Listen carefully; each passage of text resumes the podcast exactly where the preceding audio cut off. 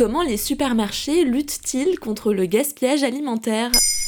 Merci d'avoir posé la question. Cette semaine, dans Maintenant vous savez, à quelques jours du Black Friday, on parle déconsommation. Consommer mieux, durable et en accord avec nos valeurs écologiques. Chaque jour, retrouvez des sujets en rapport avec cette thématique. En 2016, la loi Garot était votée. Celle-ci prévoyait de ralentir le gaspillage alimentaire, notamment en obligeant les supermarchés de plus de 400 mètres carrés à faire don de leurs invendus à des associations. Malheureusement, six ans plus tard, un supermarché sur deux ne bénéficie pas d'une collecte quotidienne. Outre les problèmes logistiques, certains directeurs de supermarchés estiment que les collectes ne leur apportent rien économiquement parlant, et que jeter est plus simple et plus rapide. Résultat, encore beaucoup de gaspillage.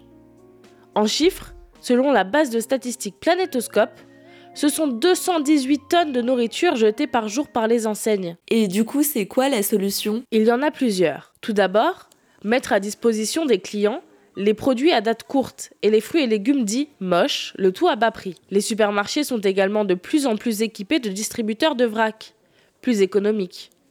Enfin, les invendus sont, comme je le disais, collectés par des associations ou vendus sous forme de paniers à bas coût via des plateformes comme Too Good To Go. Par ailleurs, il existe depuis quelque temps une alternative aux supermarchés classiques, les magasins anti-gaspi. Ceux-ci rachètent des stocks d'invendus aux grandes enseignes pour les revendre à prix cassé et ainsi éviter le gaspillage. Par exemple, l'entreprise Nous Anti-Gaspi possède 20 épiceries anti-gaspi réparties dans toute la France. Mais pourquoi revendre les produits au lieu de les donner aux gens dans le besoin? Tout simplement car de nombreux produits sont interdits aux dons, notamment à cause de la chaîne du froid qui ne peut pas être brisée. Il s'agit là des viandes et poissons sans emballage ou des pâtisseries à base de crème. De fait, les supermarchés ne peuvent pas donner ces produits, mais les revendre est une bonne solution pour éviter le gaspillage. Et alors, c'est quoi la suite? Au début de l'année 2022, la loi anti-gaspillage pour une économie circulaire a été votée.